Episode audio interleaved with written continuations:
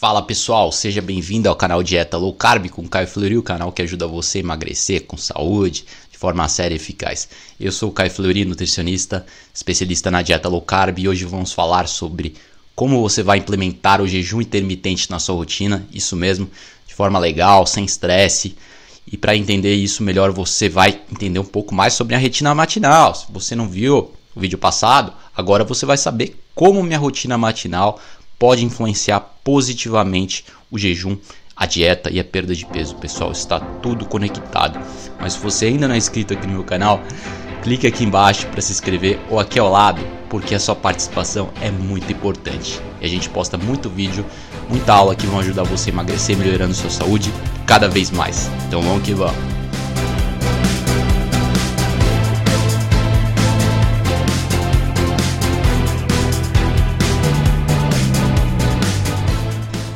Bom, sem mais delongas, vamos falar sobre essa incrível prática que é o jejum, focar nos hábitos certos para você tirar de letra isso no seu dia a dia e resolver de vez o problema do peso. Na aula passada falamos sobre várias coisas como minha rotina matinal, suplementos de tox de manhã, quais suplementos consumir de barriga cheia, quais de barriga vazia e várias coisas importantes, inclusive o ozônio. E tudo isso é muito pertinente para a aula de hoje. Mas só para resumir, muita gente me pergunta sobre o ozônio, essa ferramenta super potente para ampliar sua saúde, para melhorar, oxigenar o corpo, né? serve como antiviral extremo, muito potente, um bactericida e acaba com fungos também. Então é muito importante para tratamento de coisas como amidalite, otite, qualquer tipo de infecção bacteriana ou viral, sinusite, covid, e tudo mais. Então, realmente é uma coisa que não pode faltar no seu arsenal, diria em tempos de pandemia em tempos normais, né? Estamos no finzinho de pandemia, algumas pessoas estão pegando agora. Eu peguei o Covid três meses atrás e o ozônio me ajudou muito, certo? Entre, entre outras coisas, né? cortisona e as drogas que não podem faltar. Muita gente não sabe, mas a cortisona é muito importante. A cortisona. que mais? os antivirais potentes. Daí temos tinturas herbais de ervas, temos ivermectina, cloroquina, várias outras coisas que funcionam muito bem como coadjuvante no tratamento de Covid, tá? Então, hoje vamos falar do jejum, que é tão importante quanto, porque sem o jejum a sua saúde pode deteriorar, pode ir tudo para água abaixo, porque o jejum mantém seu sistema funcionando bem, seu metabolismo faz com que as células sejam recicladas durante esse período, ao invés de trabalhar, né, do corpo gastar toda essa energia digerindo o alimento. Então, ao invés de digerir o alimento, o corpo está renovando as células. Isso se chama autofagia, descoberto por um biólogo japonês em 2016. Tá? Então, não vou entrar aqui no, no, na importância do jejum, né, no, todos os mecanismos que ele ativa, NAD, cetoínas que são importantes, mas vou deixar para a próxima. O importante agora é como você vai criar um mindset, o estado mental para implementar o jejum de forma tranquila e sem estresse, porque realmente algumas pessoas ainda estão presas nesse conceito de que é difícil fazer é, jejum, no paradigma de comer de 3 em 3 horas, de ficar viciado no ciclo dos carboidratos. Então você vai sair dessa armadilha dos carboidratos e entrar no estado de queima gordura, de gordura da cetose, que é um estado de queima de gordura superior, que vai te dar mais foco mental, tranquilidade e vai livrar suas compulsões alimentares. Né? Se puder, eu falo um pouco sobre a compulsão hoje. Né? Então eu vejo que muita gente adora falar sobre jejum, mas fala pouco sobre mindset, né? e fala de, de forma tão tanto superficial. E não fala do mindset. Então vamos falar sobre mindset. Né? Tem vários hábitos favoráveis que vão é, propiciar o jejum bem aplicado, sono, né? o que, que você faz durante o dia, o que, que você faz durante a tarde, durante a noite. Então toda a sequência das atividades que você faz durante o dia, toda a sua rotina, toda a sua rotina de produtividade vai afetar o quão bem o seu corpo vai adaptar ao jejum, porque o jejum é um estímulo hormético, significa o quê? que é um estresse adaptativo. É um mini estresse que você acarreta no corpo, mas esse estresse é bom, porque faz seu cérebro funcionar mais rápido, faz o ser humano evoluir como espécie, como qualquer outro mamífero e animal, para buscar alimento quando está no estado de jejum. Né? Então isso vai fazer com que o seu cérebro funcione mais, mais rápido, para você buscar comida e resolver isso. Então vai aumentar a sua produtividade. Mas se você estiver estressado demais, o jejum vai ser um empecilho, porque você já acordou estressado, você já teve problemas no dia anterior que você trouxe para o dia seguinte. Então você tem que acabar com tudo isso, senão vai ficar uma utopia, vai ficar uma coisa muito difícil de implementar. É, então tem tudo que envolve a rotina matinal, de você acordar com calma, é, fazer, se ocupar, né? Porque a pessoa está acostumada a acordar de manhã, comer lá o cereal dela, o pão, se entupir e ficar lá acordando enquanto come. Você vai ter que mudar isso. Isso aí já era, acabou. Isso é hábito de gente gorda e não é hábito ancestral. Né? Não é o que você quer. Então, se você quiser aumentar a produtividade, você pode fazer uma caminhada em jejum. Daí você aproveita e amplifica os efeitos do jejum, certo? Ou você pode treinar em jejum. Ideal que você dê um tempo para o corpo acordar, né? porque o corpo também não foi feito para acordar é, e já sair treinando, né? Tudo bem, treinar de manhã, ótimo. Só dá um tempo, dá uma meia hora, uma hora para o corpo se acostumar. É, entender que você está acordado, né? Não adianta acordar, pular e sair fazendo uns agachamentos, não é assim também. Então o que eu faço e que muita gente faz é, produtiva, que muitos gurus da produtividade aclamam e promovem, é a transição lenta para um estado de atividade. Então você ler um livro é um hábito que eu cultivo muito, eu considero ideal. Claro, se você não gosta de ler, não vai ser ideal, não adianta forçar. Mas também não sei porque não gosta, porque deveria aprender poucas coisas no mundo são tão importantes quanto ler, nem que seja 20 minutos por dia. Aí você acorda num estado de calma, que você está treinando seu foco, né? então você está é, entrando num estado de, de atenção plena e calma ao mesmo tempo, né? o que se chama de pulo do gato, é o foco do gato. É um estado de ondas mentais gama e beta, que são as ondas mentais altas, né? de alta atividade mental, em consonância com ondas mentais mais calmas, como alfa e teta. Então você fica tranquilo, você conecta o seu sistema límbico, né, o sistema mais primordial do ser humano das emoções, você acalma suas emoções e ao mesmo tempo foca. Porque o contrário seria você estar tá com as emoções descompensadas e com foco baixo.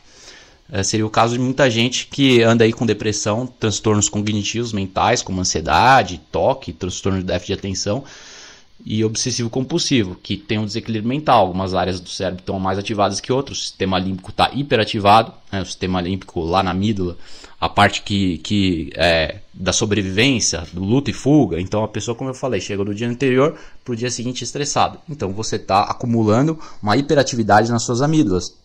Isso, com o tempo, vai desativando seu córtex pré-frontal, que é a parte do cérebro da frente que caracteriza o ser humano. Né? O que diferencia a gente dos macacos, dos outros primatas, é o córtex pré-frontal. Desse modo, você precisa achar um, uma forma de ativá-lo de forma mais constante ao longo do dia para você aumentar sua produtividade, você alcançar seus objetivos na vida, ser uma pessoa melhor, contribuir mais para o mundo, né? não ficar só planando aqui, só é, arrastando de barriga as coisas. Não, você tem que ter um objetivo na vida e ir atrás.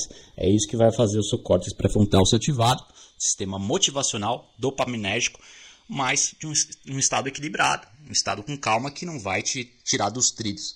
Então esse é o objetivo, entrar em alfa, ondas mentais alfa, mas ao mesmo tempo um estado de atenção plena, tá? Diferentemente do que acontece por aí, hoje em dia, o problema do excesso de dopamina. Tem muitos livros escritos sobre isso. Já vou falar sobre a dopamina e o seu excesso.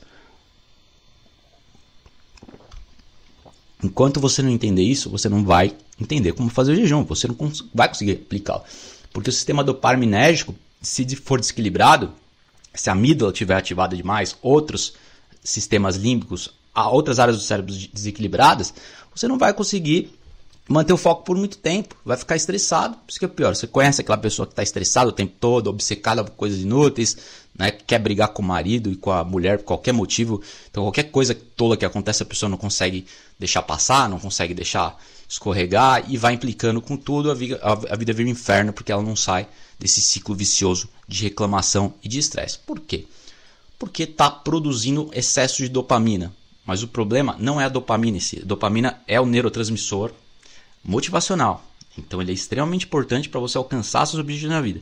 Mas se você não tiver com equilíbrio do sistema nervoso, se não tiver com o sistema nervoso simpático e parasimpático equilibrado, também chamado de nervo vago, parasimpático, você vai ficar descompensado como essa pessoa que eu falei, essa pessoa doida aí que fica brigando toda hora e atrasa a vida de todo mundo, também chamado de pessoa tóxica.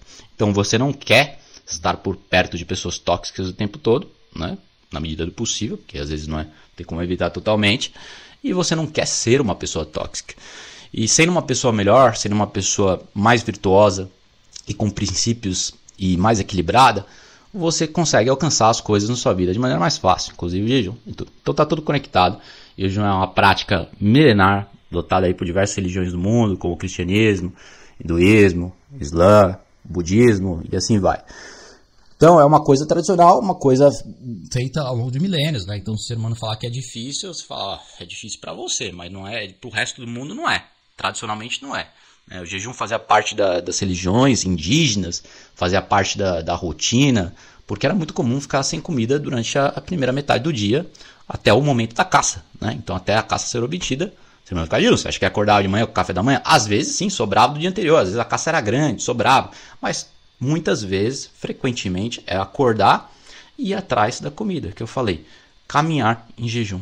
Então, emulando o padrão ancestral de vida e de saúde, você caminharia ao longo do dia na natureza e depois almoçaria lá por volta das duas, três da tarde. Né? Aquele banquete grande, daí é um banquete caprichado. O contrário de ficar comendo de três em três horas carboidrato e beliscando essas porcaria.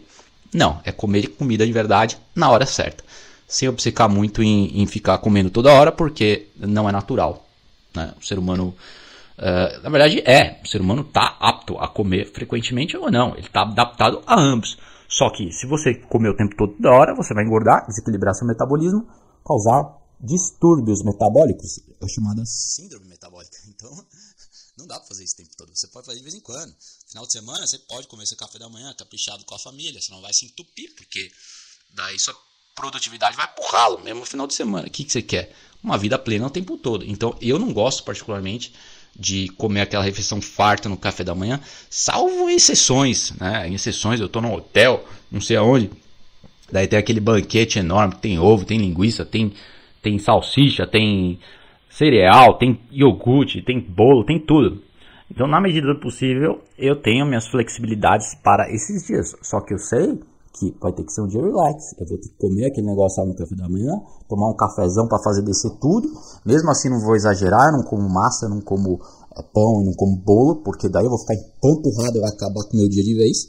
Então, o objetivo é comer de forma farta, né, sem negar totalmente tudo que você está vendo naquele banquete do hotel e sabendo que você vai ter que ter um, um processo de gestão. Aí você dirige, vai para os pontos turísticos, relaxa, a gestão vai ser feita. Tá?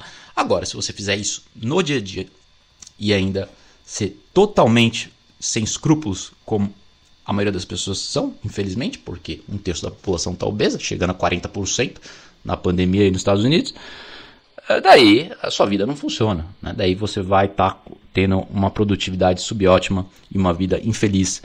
A quem? A quem? Talvez você seja feliz, só que você está sempre aquém do seu potencial.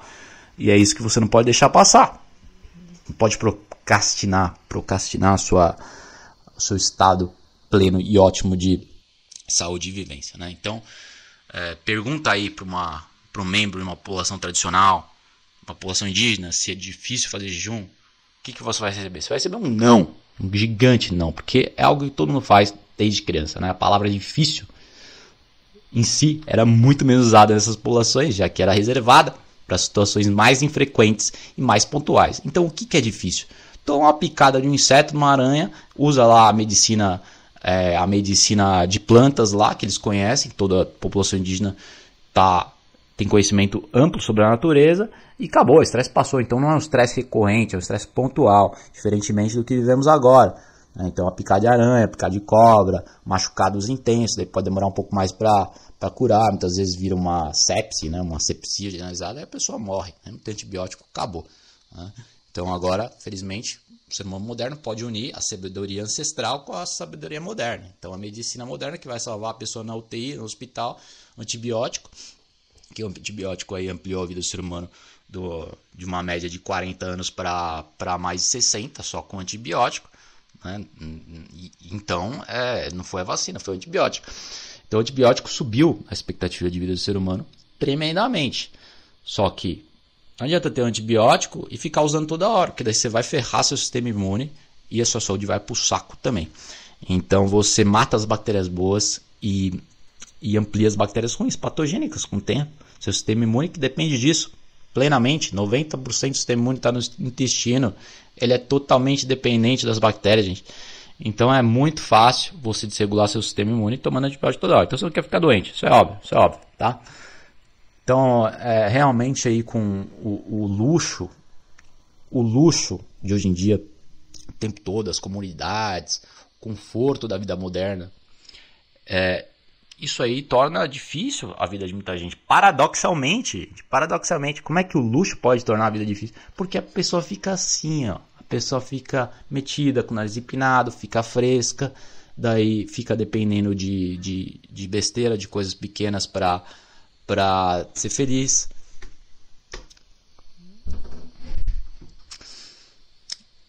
Falei 100 vezes, 100 vezes para não entrar. É, e é possível que muita gente, inclusive, passe a maior parte do ano e do dia sentado, né? Isso é muito ruim, não só para a saúde, para o humor e tudo mais. Então, assim, o ser humano moderno vive estressado, reclamando, tem tudo que poderia ter na vida, dinheiro, às vezes não tem tanto dinheiro assim, mas tem tudo, tem tudo, tem comida, tem saúde, tem família, o que é mais importante. E ainda assim a taxa de suicídio, as taxas de suicídio vem aumentando a cada ano, né? assim não a cada poucos anos. Jovens, crianças estão perdendo grande parte da vida nesses tablets aí da vida, esses smartphones, essas porcarias modernas que são uma arma realmente, é, mais perigosas que uma arma. Onde mais tem arma, os países, os estados que mais tem arma, menos violência tem. Porque eles se protegem e o bandido fica com medo. Agora o tablet não. Tablet e o, e o, e o celular são armas muito mais perigosas do que as armas de fogo, porque as crianças estão intoxicadas, elas estão ficando retardadas é, é, seu desenvolvimento mental está sendo retardado. Não necessariamente retardado, que aí seria um pouco demais. Aí teria que faltar sal, teria que faltar mãe, pai, um monte de coisa para a criança ficar retardada. Então não é tão fácil ficar retardado. Mas é fácil diminuir o QI. E, e realmente é o que está acontecendo. Você vê nos Estados Unidos pela primeira vez na história. O QI da população desceu subitamente aí com a crise. Claro, crianças usando máscaras que não funcionam, cientificamente testado, mais de 90 estudos e ainda e ainda perdem toda a empatia e o desenvolvimento intelectual e cognitivo necessário para um adulto, um adulto completo, um adulto integrado na sociedade. Então a criança acaba é, tendo problemas de comunicação, problemas de timidez, problemas de ansiedade por causa dessas máscaras aí que não servem para nada. E criança não pega o Covid que nem adulto pega, pode até pegar, mas não, não, não morre, entendeu? Então, assim, é um desastre total para a criança. Isso, infelizmente, acarretou em maior, de, maior nível de obesidade das crianças e o QI caiu. Mas, na verdade, o QI vem caindo desde 2000. Desde 2001 o QI vai cair. Então, pense, pela primeira vez na história, pessoal, pense, pela primeira vez na história, o QI da população começou a cair. Por quê? Por causa da tecnologia. E agora, quanto mais presas as crianças ficam em casa, lockdown, máscaras, maior é a perda de QI. Então, isso aí tem implicações tremendas para o futuro da sociedade. Tremendas. Agora, felizmente, eu sei que o tempo passa, o ser humano é flexível. Mesmo que a gente tenha um, um atraso aí de, de 5, 10 anos, né, o PIB aí felizmente não caiu tanto, produtividade do país, a economia não foi tão afetada, pelo menos no Brasil.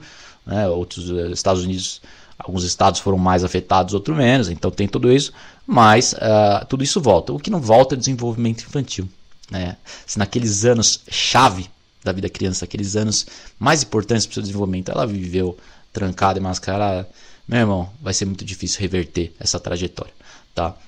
Então você precisa ter um, é, uma convivência boa, sair dos tablets, todos esses luxos modernos aí que tão, são mais perigosos que as armas. As armas, felizmente, são uh, boas, as pessoas se protegem com as armas, onde tem mais arma, tem menos crime.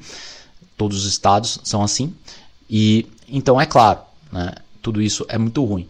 E entra a questão da dopamina também. A criança fica com o sistema dopaminérgico lá em cima. Então é, ela fica viciada em apertar a coisa, fica viciada em, em filme pornô, fica viciada em porcaria, viciada em videogame. E não consegue nem falar, não aprendendo a falar. A criança tem 12 anos de idade, 15 anos de idade, aquele, é, aquele é, adolescente desajeitado, rebelde, que ainda não aprendeu a conviver em sociedade. Aí o tempo pode passar, ele pode chegar nos 18 anos, na hora de, de buscar um emprego, e aí, não sabe nem falar, não sabe se comportar, não tem equilíbrio emocional, tá viciado no celular, fica com esse joguinho infantil, fica, fica com a vida de criança, na vida adultos crianças, né? Adultos que não se envolveram.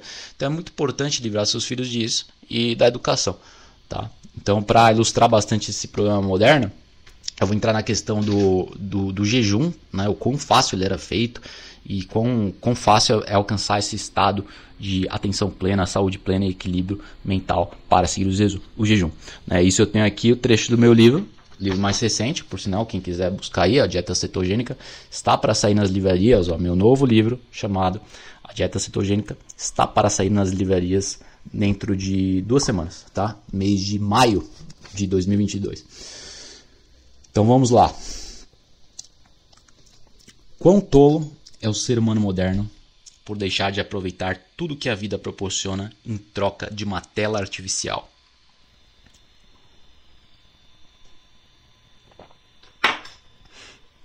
Mídias sociais criam uma falsa sensação de pertencimento, enquanto tenta substituir a família na mesa do café da manhã e jantar. Dessa forma, os taus dos likes foram substituídos pelas conversas leves e agradáveis nas mesas das refeições. E dado a natureza instável dos mesmos, a recompensa desses likes são instáveis também, além de superficiais. É a tal da dopamina. Então a dopamina é um neurotransmissor, de novo, de, da recompensa. Ela é boa, mas em excesso pode se compensar o indivíduo, gerando ansiedade, instabilidade e senso de vazio.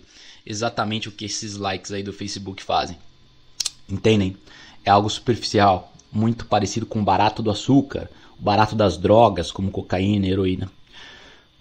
O que todos esses têm em comum é que eles ativam fortemente os centros dopaminérgicos de recompensa do cérebro uh, principalmente o núcleo accumbens, onde esse prazer viciante é ativado. Então tem essa área do cérebro aqui, primitiva, núcleo accumbens, que é ativada com excesso de, de mídia social, é, esses vícios aí do videogame, da dopamina.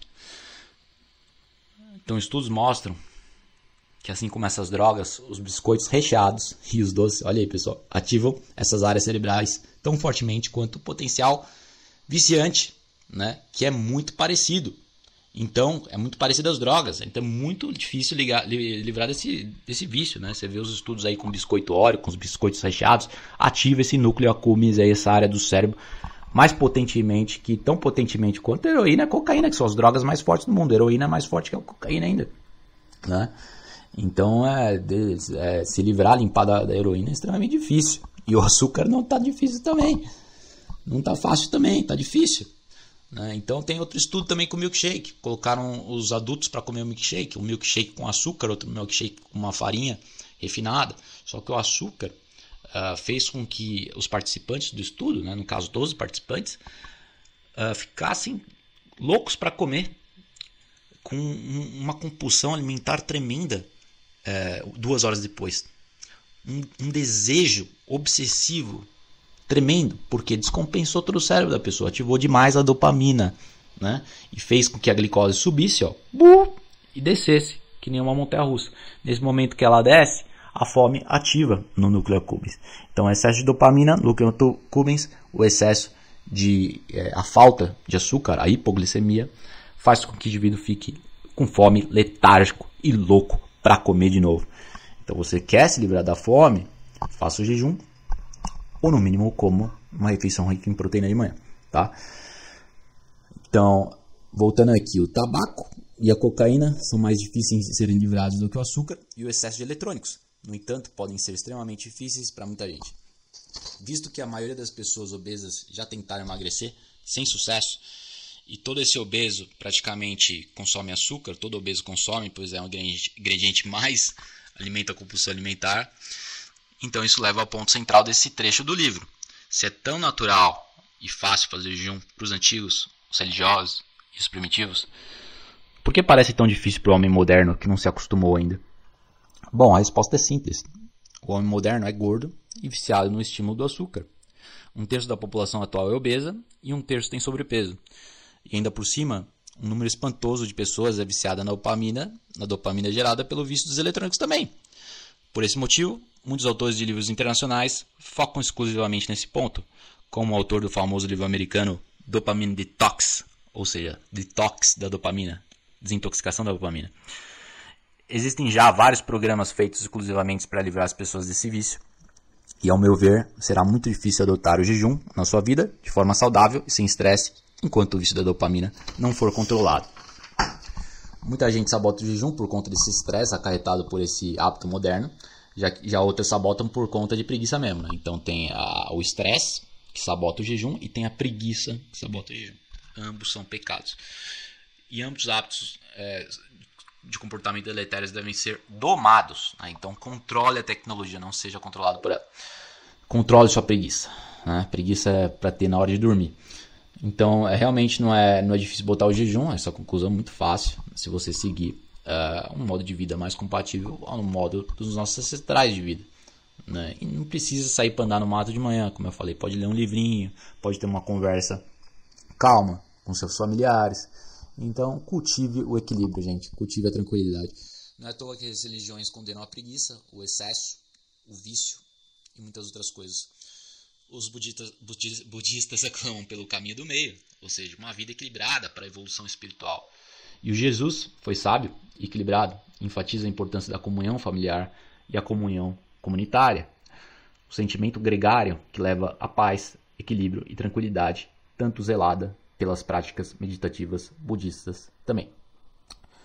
Enquanto uma religião focava mais na meditação, a outra mais nas cerimônias religiosas das missas, dos cultos e do estado contemplativo de rezar, seja alcançado pelo uso do terço, vela e beleza dos locais outras formas. Né? Então, todo esse ritual religioso, né? a beleza da igreja, dos lustres, das janelas coloridas, da, da sincronia, da, de toda essa beleza, junto com a beleza da cerimônia, a beleza dos cantos, da música, toda a sincronia de todos os elementos da igreja, uh, fortalecem esse sentimento de uh, religião, esse, esse sentimento comunitário, esse sentimento gregário e a experiência divina a experiência religiosa, não é só o sentimento gregário, não, é a experiência religiosa.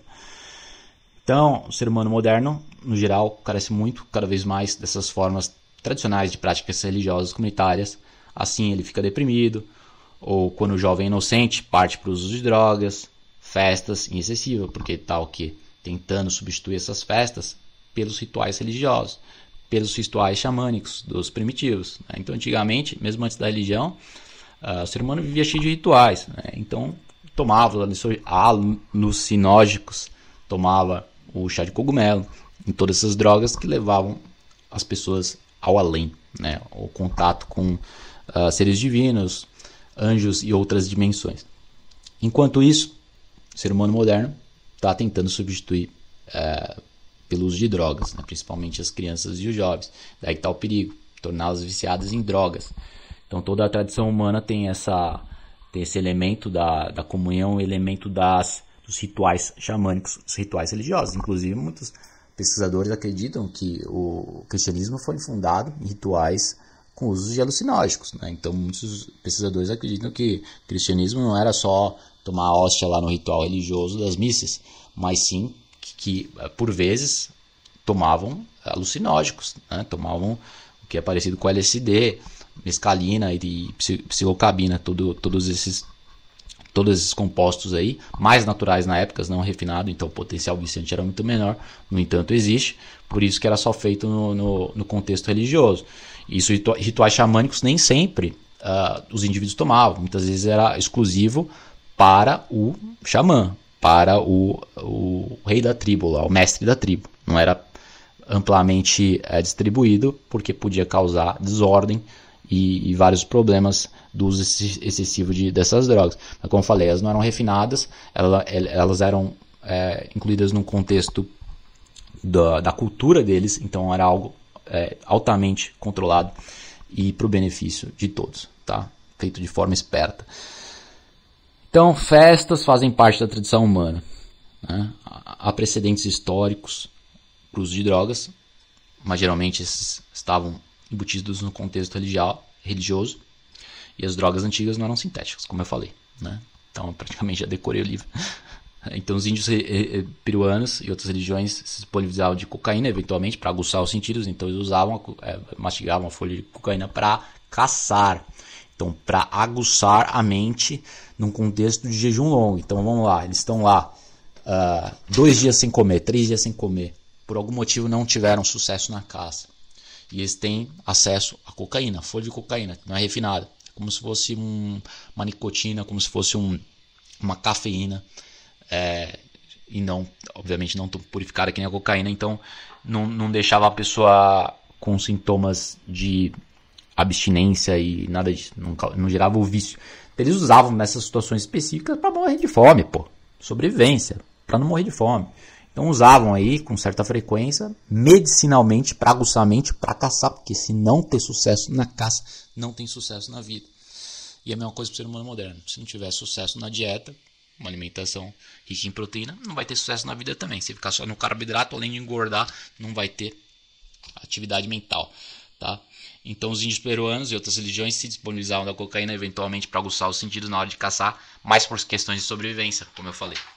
Então tudo está num contexto religioso, contexto cultural. A cultura é muito importante. Né? Então assim você vive uma vida mais equilibrada. Né? É, estamos aí vivendo, temos vários problemas, como falei, de pastiqueira das crianças, obesidade, e já temos o problema também, a ameaça do transhumanismo. Transhumanismo, quem não sabe, é, é uma moda pós-humanista, né, secularista, essa moda aí de gente que quer, quer ser moderninha, esquecer de toda a cultura, jogar tudo da janela e criar uma coisa nova, né, que é extremamente perigoso, visto aí todas as tentativas comunistas de, de, de destruir a sociedade, né, literalmente controlar a sociedade de um modo que suprime a individualidade das pessoas, a liberdade de todo mundo. Então, o indivíduo passa a viver como um escravo. Né? Então, são muitas armadilhas modernas, né, que a nível governamental podem destruir a população, gerar guerras, conflitos, e o transhumanismo é uma dessas ameaças. Né? O transhumanismo é, é querer colocar chip basicamente na, na cabeça. A gente já está conectado com a tecnologia, certo? Já falei que uma hora de tablet os estudos mostram que já faz mal para a saúde mental. Duas horas mais, é dose dependente. Agora, vai colocar um chip na sua cabeça. Bom, de repente te deixando louco. Mas se não deixar agora e isso aí, essa tecnologia entra na mão de um governo tirânico, um governo doido, né, como temos visto aí nos últimos dois anos, um overreach do governo, um alcance inconstitucional e, a, e o fim das liberdades individuais, pelo menos a tentativa, temporariamente. Se isso cai na mão de um tirânico, de um tiranês aí da vida, que está mais abundante atualmente, futuro candidato à presidência, também estou falando de comunismo, isso aí pode ser um desastre a nível cultural e social. Então, o transhumanismo é uma ameaça grande. Né? Essa ideia de que podemos controlar nossa mente com um chip, com, é, com a inteligência artificial e várias outras coisas. E é claro que a mente fraca, a criança, o jovem desenvolvimento, é aquele que é mais manipulado. Então você vê hoje em dia aí crianças adolescentes fazendo cirurgia de sexo nos Estados Unidos. Por quê? Porque tem propaganda no Facebook. Então tem lá propaganda no Facebook. Ah, você está triste, você está deprimido, que é muito, por sinal, é muito comum adolescente ficar deprimido. Troca aí de sexo, pô. Troca, o problema é que não é seu sexo. Ah, você tem, é, você tem traços masculinos, né? Porque muito, muitos homens têm traços femininos, tem bunda grande, acontece. Muitas mulheres têm alguns traços masculinos. É um pouco mais é, é, um pouco mais dura, tem um jeito mais um pouco diferente que as outras mulheres. São os extremos. Uma em cada dez mulheres tem é, jeito masculino e um em cada dez homens tem jeito mais feminino. Só que isso não é sexualidade, né? Isso aí é isso se chama individualidade biológica. Às vezes a mulher produz um pouco mais testosterona que a média, às vezes o homem produz um pouco menos testosterona que a média, mais estrogênio, que é o hormônio feminino. Daí essas diferenças individuais acontecem, que é diferente do sexo. Aí, se ela está deprimida e, entra um cara lá doido no Facebook, né? E um, um médico doido, o cientista Frankenstein, lá que quer é, alterar a pessoa, e a criança entra na, nas comunidades lá de crianças que sofreram lavagem cerebral e muda o sexo. Só que o que acontece? Os usos mostram, tem vários livros escritos sobre o tema, né? só que infelizmente está tudo escrito em inglês. Uh, e felizmente isso não está acontecendo no Brasil como acontece lá nos Estados Unidos. Né? Mas por que, que eu falo? Porque tudo que acontece lá vem para cá.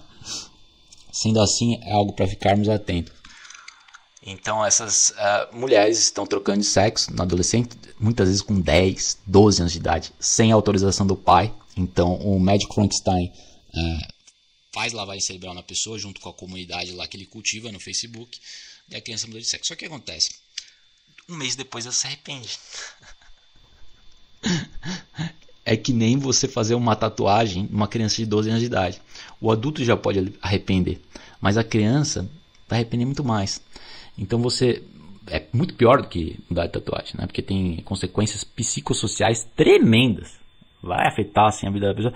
Que eu falando? 80% das crianças que fazem essas transições de sexo na adolescência se arrependem dentro de um ano. Né? Então esse é um, é um perigo aí do transhumanismo, da inteligência artificial, da, do, da, da confiança excessiva na tecnologia e a falta de presença dos pais. Então você não tem uma família, você tem uma criação, você não tem um pai, não tem a mãe, muitas vezes não tem o pai porque o pai está separado, né? tem os problemas dele, infelizmente não pôde estar lá, não estou dizendo que é culpa de quem, se é da mulher do homem, infelizmente os índices de divórcio estão muito grandes atualmente. E isso aí favorece todo esse transhumanismo e toda essa, essa, essa promiscuidade que acontece na internet e é toda essa lavagem cerebral das crianças. Se você tem uma presença forte dos pais, seja o pai ou a mãe, né, que acontece com dois, com pai e mãe você tem uma força, você tem uma dose dupla, com uma mãe muitas vezes não consegue compensar né, a falta do pai, e pai tem características peculiares, sexo masculino, e a mãe tem características peculiares, por isso que uma criação boa, saudável, é um equilíbrio dos dois. Né? Não estou falando que a pessoa não pode ser bem criada por um ou por outro, claro que pode, mas geralmente os dois se complementam. Por outro lado, a falta disso né, torna uma criança uh, mais fácil de ser manipulada. A criança já é fácil, mas é, é fácil. Então, todas essas, uh, uh, todas essas coisas promíscuas podem acontecer quando a criança não tem o controle dos pais. Né, que precisam estar atentos porque o Facebook está substituindo a criação dos mesmos. Então temos aí a ameaça do secularismo, transhumanismo, a ameaça do secularismo sempre existiu, quer dizer, querer jogar tudo fora do passado, então tradições aí de 10 mil anos, 20 mil anos, né? a roda, você quer jogar fora a roda e quer começar tentando fazer um quadrado para ver se funciona. Não vai funcionar. A roda existe há, sei lá quantos mil anos porque ela funciona, certo? Muros existem há não sei quantos mil anos porque muros funcionam.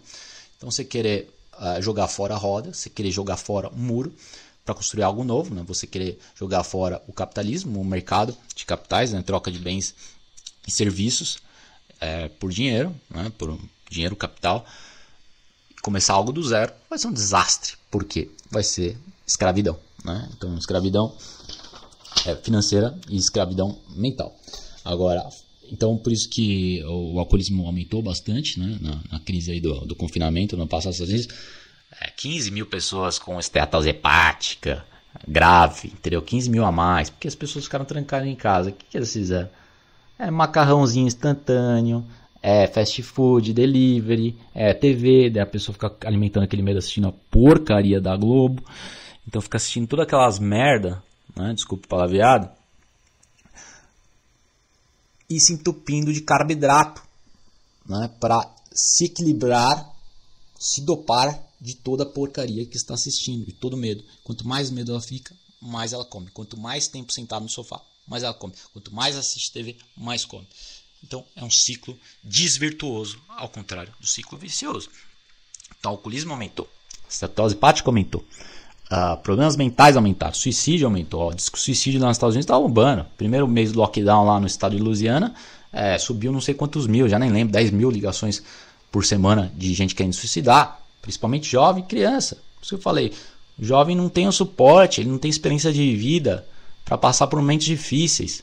Qualquer coisa vira uma depressão no jovem. Por isso que ele tem que viver com a família, ancestralmente, por isso tem que fazer esportes, por isso tem que sair de casa, tem que ter amigos.